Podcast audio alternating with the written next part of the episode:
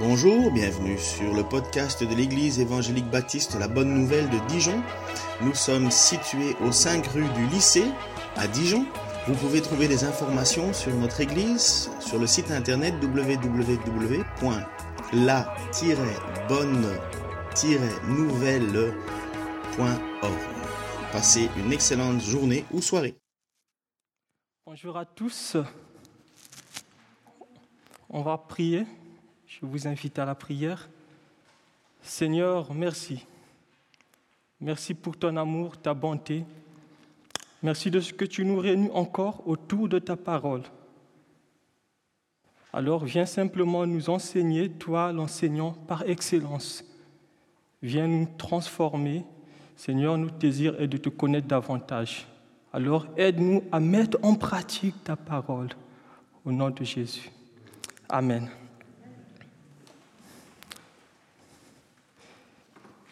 Il était si perplexe, il était si inquiet jusqu'à ce que je m'aperçoive qu'il avait un problème. C'était un soir, je, me dirigeais vers la cuisine de notre résidence et l'un de mes amis m'intercepta pour euh, me dire qu'il avait un problème. Son vélo a été volé. Il était dépassé, il ne savait pas, du tout quoi faire. Et il ne comprenait pas comment l'être humain pouvait être si méchant pour s'approprier le bien qui ne lui appartient pas. Cela ne me surprend pas. Cela ne me surprend pas parce que dans notre société, il se passe tellement de choses.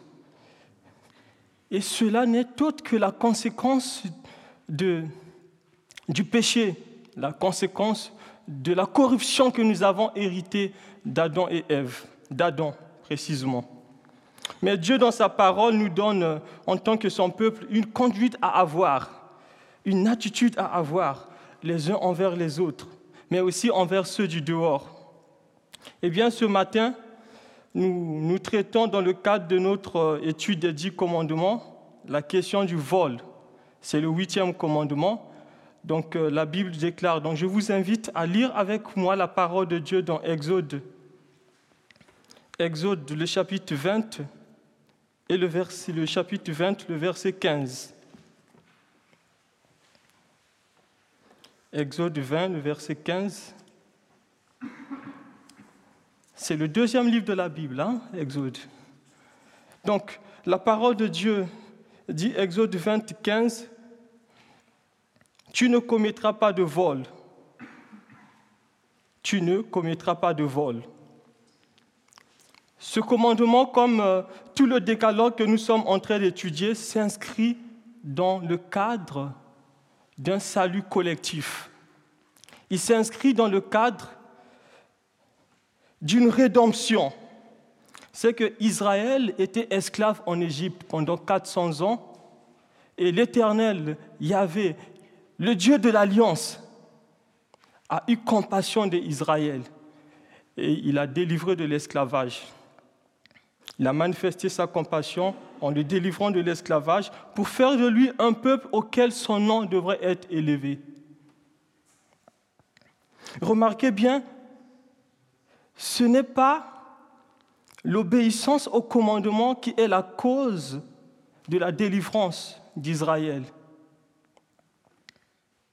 Ce n'est pas l'obéissance au commandement qui est la cause de ce salut collectif, mais la conséquence. Cela nous pousse alors à réfléchir à nos motivations. Ce n'est pas parce que je fais des bonnes œuvres que je serai acceptable par Dieu. Je ne suis pas acceptable par Dieu par des œuvres. C'est par la grâce que je suis acceptable par Dieu. C'est par la grâce que nous sommes sauvés par le moyen de la foi. Donc Dieu, avant de donner les dix commandements, il rappelle déjà à Israël ce qu'il a fait pour Israël. On le voit dans Exode chapitre 20, le verset 2. Il dit, Je suis l'Éternel ton Dieu qui t'a fait sortir du pays d'Israël, qui t'a fait sortir d'Égypte, Je suis l'Éternel, ton Dieu, qui t'ai fait sortir d'Égypte, du pays où tu étais esclave. Puis il donne les dix paroles, les dix commandements. Donc ce peuple libéré par la grâce devrait alors apprendre à vivre cette liberté en obéissant aux commandements de l'Éternel, bien entendu. On revient sur ce que je viens d'évoquer. L'obéissance à Dieu n'est pas la cause au salut, mais la conséquence. Je suis sauvé, je le montre par l'obéissance. Donc le huitième commandement, tu ne commettras pas de vol, que nous étudions, s'inscrit justement dans un bloc des six commandements qui traitent de la relation que nous avons les uns envers les autres. Donc ce commandement, ce commandement est libellé négativement. C'est une interdiction. Tu ne commettras pas de vol, négativement. Le vol exprime un mépris. Premier point. Aussi, Dieu prend les précautions nécessaires dans sa parole pour nous, avertir. Il dit dans Lévitique 19, le verset 11, Lévitique 19, le verset 11, Dieu dit, Lévitique 19, 11, il dit, vous ne commettrez pas de vol, aucun de vous ne mentira à son compatriote, ni le trompera. En fait, le vol, en portant atteinte au bien d'autrui, porte atteinte à la stabilité de la société. C'est d'ailleurs pour cette raison que la loi mosaïque condamne le vol. Il condamne ce comportement. On le retrouve dans tout le chapitre de, de l'Exode, tout le chapitre 22. Il nous montre, le chapitre 22 nous montre carrément euh, que le voleur, il devait restituer le bien volé. 22, Exode 22. Zachée avait bien compris, il avait bien compris ce principe quand il avait rencontré Jésus. Pour ceux qui ne le connaissent pas, Zachée était un collecteur d'impôts. Il était un collecteur d'impôts. Les collecteurs d'impôts avaient une mauvaise réputation en Israël. Il volait le peuple, bien entendu. Et Zachée était l'un des, l'un des voleurs, s'il faut le dire ainsi. Dans Luc 19, Zachée reçoit Jésus chez lui. Zachée reçoit celui qui est le chemin, la vérité et la vie. Zachée reçoit celui qui est venu sur la terre pour sauver. Zachée reçoit celui qui est venu pour être une victime propitiatoire, c'est-à-dire le sacrifice qui doit subir la colère de Dieu pour que Dieu devienne favorable à notre égard.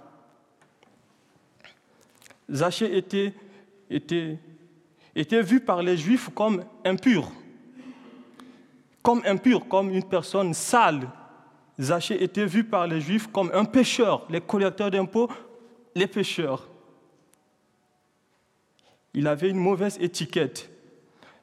D'ailleurs, quand Jésus partait chez Zachée, les gens murmuraient à son sujet. Les gens disaient, regardez, Jésus est allé loger chez un homme pécheur. Zachée a reçu le Sauveur du monde sa vie a été transformée. Écoutez ce que la Bible précise dans Luc 19, le verset 8. Zachée se présenta devant le Seigneur et lui dit, Écoute, maître, je donne la moitié de mes biens aux pauvres. Et si j'ai pris trop d'argent à quelqu'un, je lui rends quatre fois plus les collecteurs d'impôts étaient caractérisés par une cupidité, la soif de posséder, caractérisait les collecteurs d'impôts. Mais Zachée, il rembourse. Quelle transformation Oui, quand Jésus entre dans une vie, la vie change. Quand Jésus entre dans une vie, tout change. Zachée a compris le principe qui est derrière la loi mosaïque Exode 22, le verset 1, qui dit, Si un homme vole un bœuf ou un agneau et qu'il l'égorge ou le vende, il restituera cinq bœufs pour le bœuf et quatre agneaux pour l'agneau. Zachée a compris le principe de la loi mosaïque qui est repris dans Nombre 5, 6 à 7, qui dit, si un homme ou une femme cause à quelqu'un, à quelqu'un d'autre, si un homme ou une femme cause tort à quelqu'un d'autre, il se rend infidèle à l'égard de l'Éternel et doit être tenu pour coupable. Il avouera le péché qu'il a commis et restituera à la personne à qui il a causé du tort ce dont il a lésé en y ajoutant un cinquième de sa valeur. Il a compris, nombre 5, 6 à 7. Zachée change de conduite. Il change de conduite suite à sa rencontre avec Jésus. Zachée est transformé. Il est transformé. Écoutez maintenant ce que le Seigneur dit à son sujet. Dans Luc 19, 9 à 10, Jésus lui dit, le salut est entré dans cette maison, parce que celui-ci est aussi fils d'Abraham, car le Fils de l'homme est venu chercher et sauver ce qui était perdu. Zachée a reçu l'auteur du salut. Zachée a reçu l'auteur du salut, le sauveur du monde. Le salut n'est pas un système, pas du tout. Le salut est un sauvetage. Jésus est l'auteur du salut. Il est le sauveur du monde. La Bible déclare dans Acte 12, 5 qu'il n'y a de salut. Acte, 12, acte 4, le verset 12. Il n'y a de salut en aucun autre. Il n'y a sous la terre aucun autre nom qui ait été par lequel, qui ait été donné par lequel nous devrions être sauvés. Il n'y a de salut en aucun autre. Il n'y a sous, sous le ciel, il n'y a sous le ciel aucun autre nom qui ait été donné par lequel nous devrions être sauvés. Jésus, quand il entre dans une vie, cette vie est transformée. Zachée a été transformé de voleur qu'il était. Le fait que Zachée ait restitué montre qu'il était désormais animé par l'amour. Parce que l'amour nous oblige, à, nous, nous conduit à aimer les autres. L'amour est un principe qui caractérise les enfants de Dieu. Un enfant de Dieu un enfant de Dieu ne vole pas. Un enfant de Dieu ne fait pas du tort à son prochain. Il doit plutôt rechercher ce qui contribue au bien-être de son prochain et se réjouir de la justice.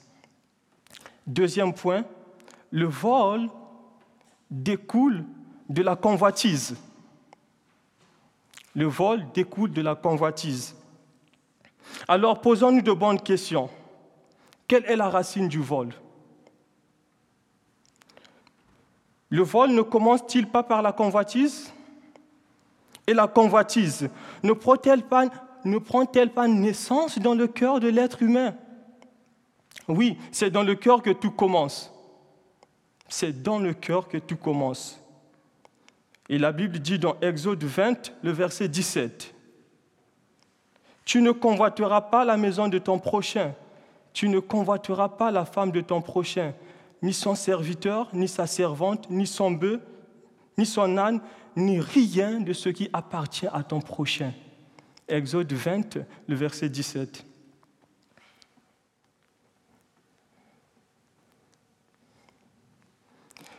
Si le simple fait de regarder, de convoiter une femme, c'est déjà commettre l'adultère dans son cœur, convoiter le bien qui appartient à son prochain, n'est-il pas un vol que nous commettons dans le cœur en le faisant, en convoitant? Si on prend en parallèle le huitième commandement et le dix-septième commandement dixième commandement, la convoitise est déjà un vol. Akan, Akan, Akan n'a pas, commis de, vol s'il n'avait pas convoité. Vous connaissez Akan? Akan, euh, c'est une histoire qui, qui se retrouve justement dans Josué, le chapitre 7. Josué chapitre 7, en fait, Dieu avait livré Jéricho entre les mains des enfants d'Israël. Il devrait alors entrer en possession de la ville de Jéricho et continuer justement avec la ville de Haï, les autres villes.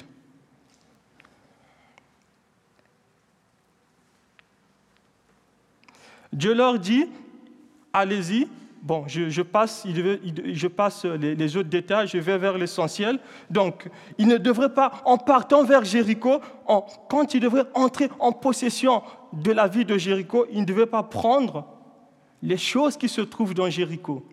Dieu avait voué toute la ville de Jéricho par interdit. Donc, les enfants d'Israël devraient s'emparer de la ville de Jéricho tuer tout le monde, bien entendu, parce que la ville était vouée par interdit, ne rien prendre et prendre justement, sauver justement Rab, parce que Rab euh, était montré, s'était montré aimable envers les enfants d'Israël. Donc ils sont partis, ils sont entrés en possession, ils, se sont emparés de la ville de Jéricho, c'est la victoire, youpi. Alors passons à la ville de Haï. Quand ils, euh, partent dans la ville de Haï, ils envoient une délégation pour, euh, euh, pour conquérir cette ville, c'est la défaite. Josué, il ne comprend pas. C'est lui, Josué était le conducteur, il ne comprend pas. Mais qu'est-ce qui se passe? Dieu est avec nous, Dieu nous a abandonnés. Non, ce n'est pas vrai ça. Jéricho était une grande ville. Haï, c'est une petite, c'est, une ville qui n'est pas plus peuplée que Jéricho, et c'est la défaite. Dieu lui dit, Josué va et sanctifie le peuple. Il y a un péché. Israël a péché. Israël a péché. Ils ont pris les choses vouées par interdit. Alors Josué, il part, il fait appel au peuple par tribu, il se présente pour désigner le coupable. Et Akan a été désigné comme coupable. Et Josué dit à, Akan, mon, enfant, qu'est-ce que tu as fait? Écoutez ce que dit Akan. Akan dit, j'ai vu le butin, un joli manteau de Babylone, un bien qui coûte très cher. Je l'ai convoité et je l'ai volé.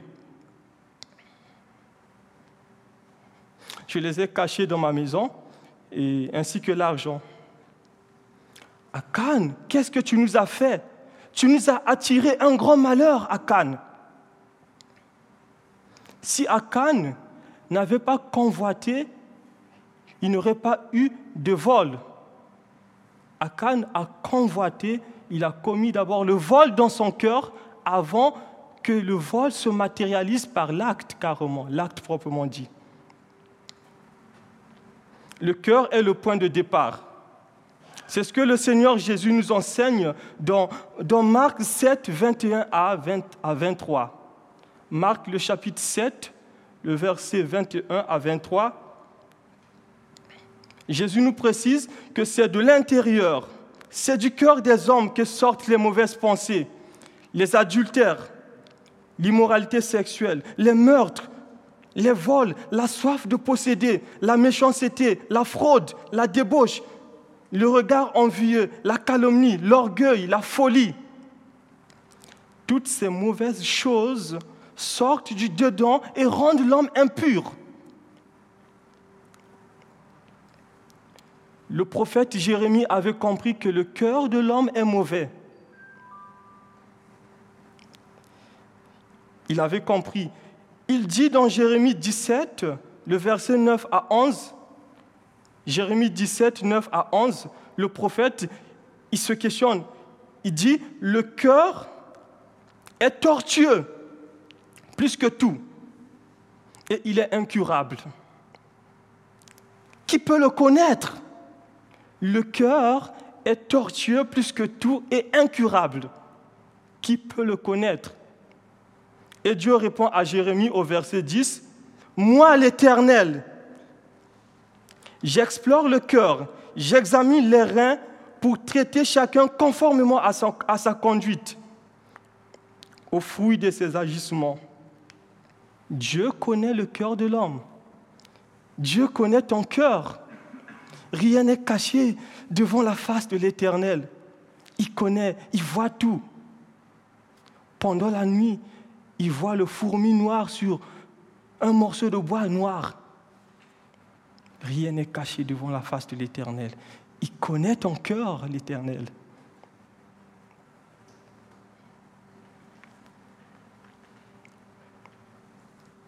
Ce n'est pas par euh, un quelconque effort, ce n'est pas par une bonne œuvre qu'on peut guérir le cœur de l'homme. Non, pas du tout.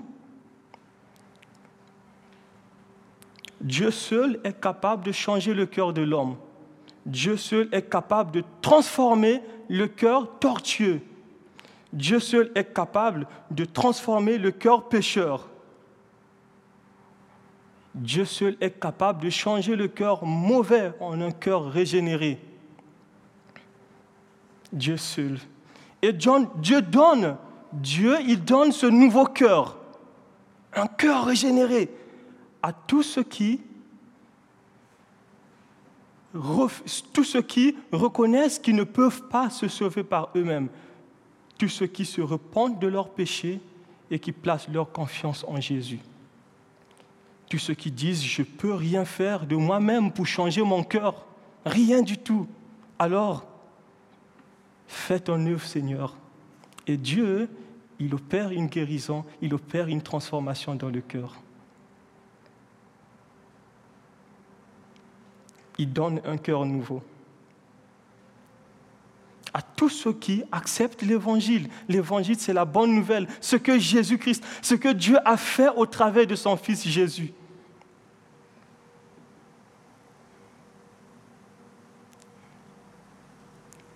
ce dont le cœur a été régénéré, ce dont le cœur a été changé, doivent garder leur cœur.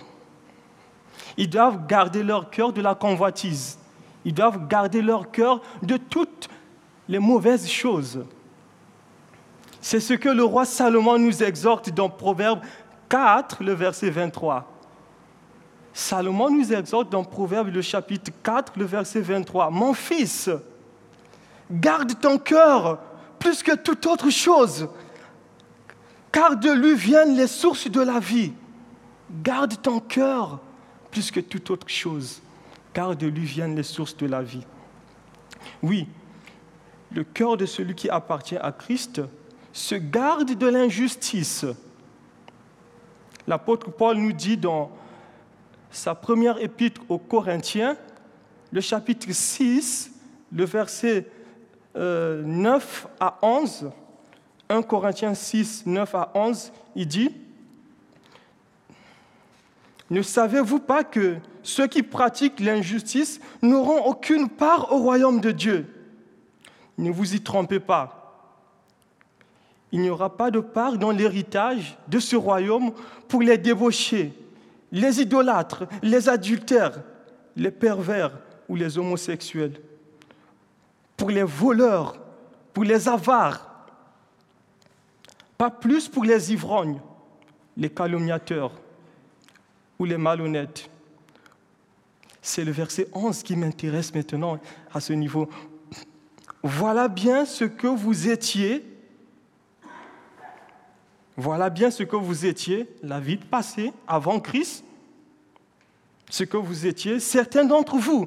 Mais, contraste, vous avez été lavés, vous avez été purifiés du péché, vous avez été déclarés justes au nom du Seigneur Jésus et par l'Esprit de notre Dieu.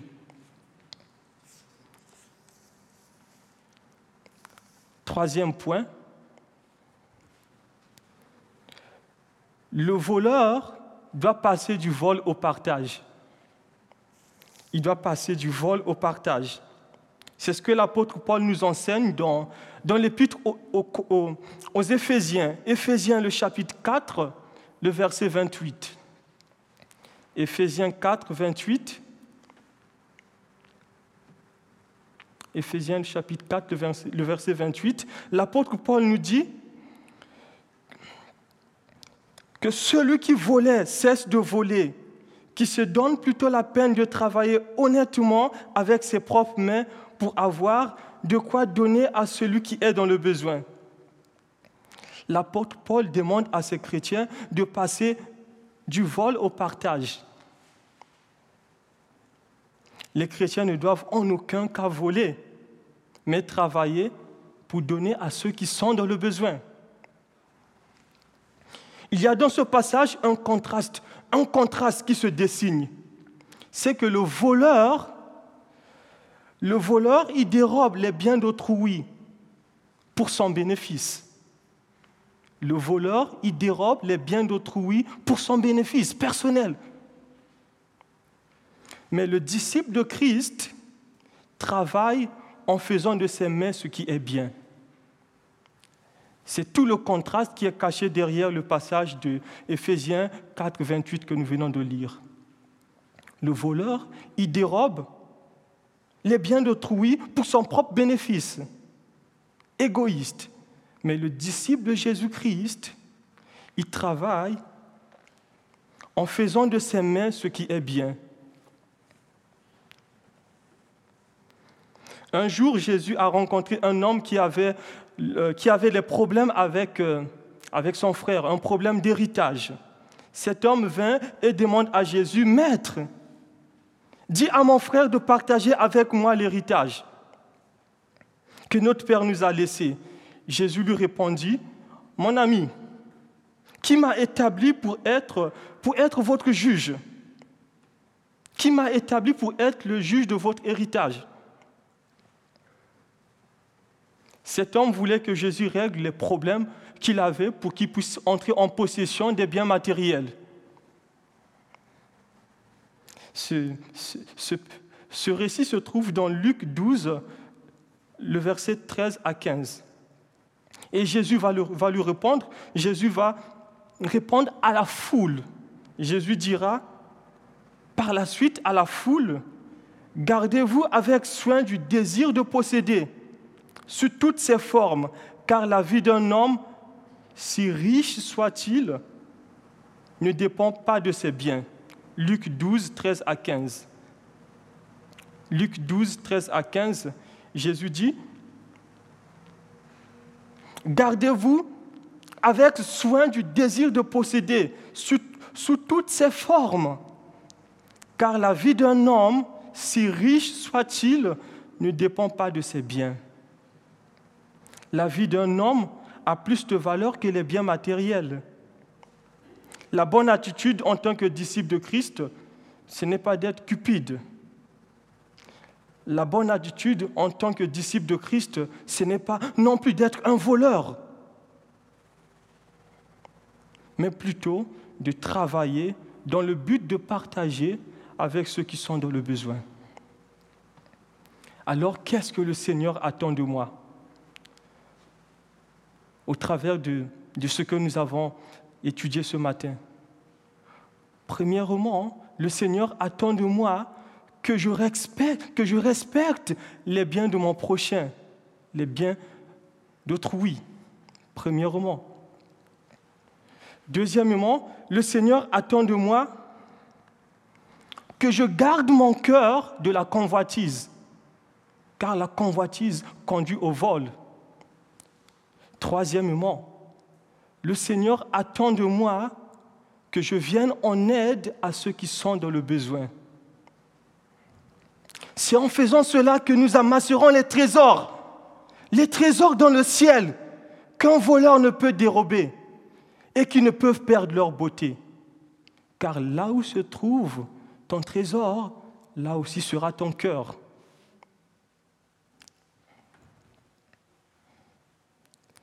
Seigneur, merci pour ton amour, pour ta bonté, pour ta fidélité. Merci pour ce que tu es, pour ce que tu fais et pour ce que tu feras. Merci de ce que tu nous apprends encore au travers de, de ce commandement, tu ne commettras pas de vol. Oui, ça, je peux encore m'identifier à ma vie du passé. Vraiment. Mais tu as fait, tu, tu, as, tu as eu pitié de moi et tu m'as sauvé. Tu m'as délivré de, de, de, la vie de honte pour me permettre vraiment de, de te louer, de te célébrer et de vivre dans la dépendance en toi. Alors je te prie simplement pour mes frères et sœurs qui sont ici, que tu nous, gardes, tu nous préserves de toute, chute. Ne nous donne ni richesse, ni pauvreté, mais donne-nous le nécessaire afin que nous puissions pas maudire, afin que nous ne puissions pas te désobéir. Ne nous donne ni richesse ni pauvreté, mais donne-nous le nécessaire, Seigneur, afin que nous puissions te louer, t'exalter.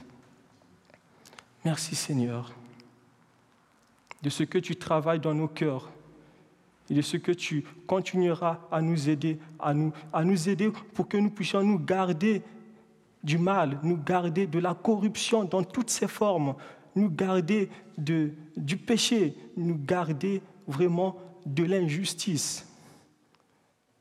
Au nom de Jésus. Amen.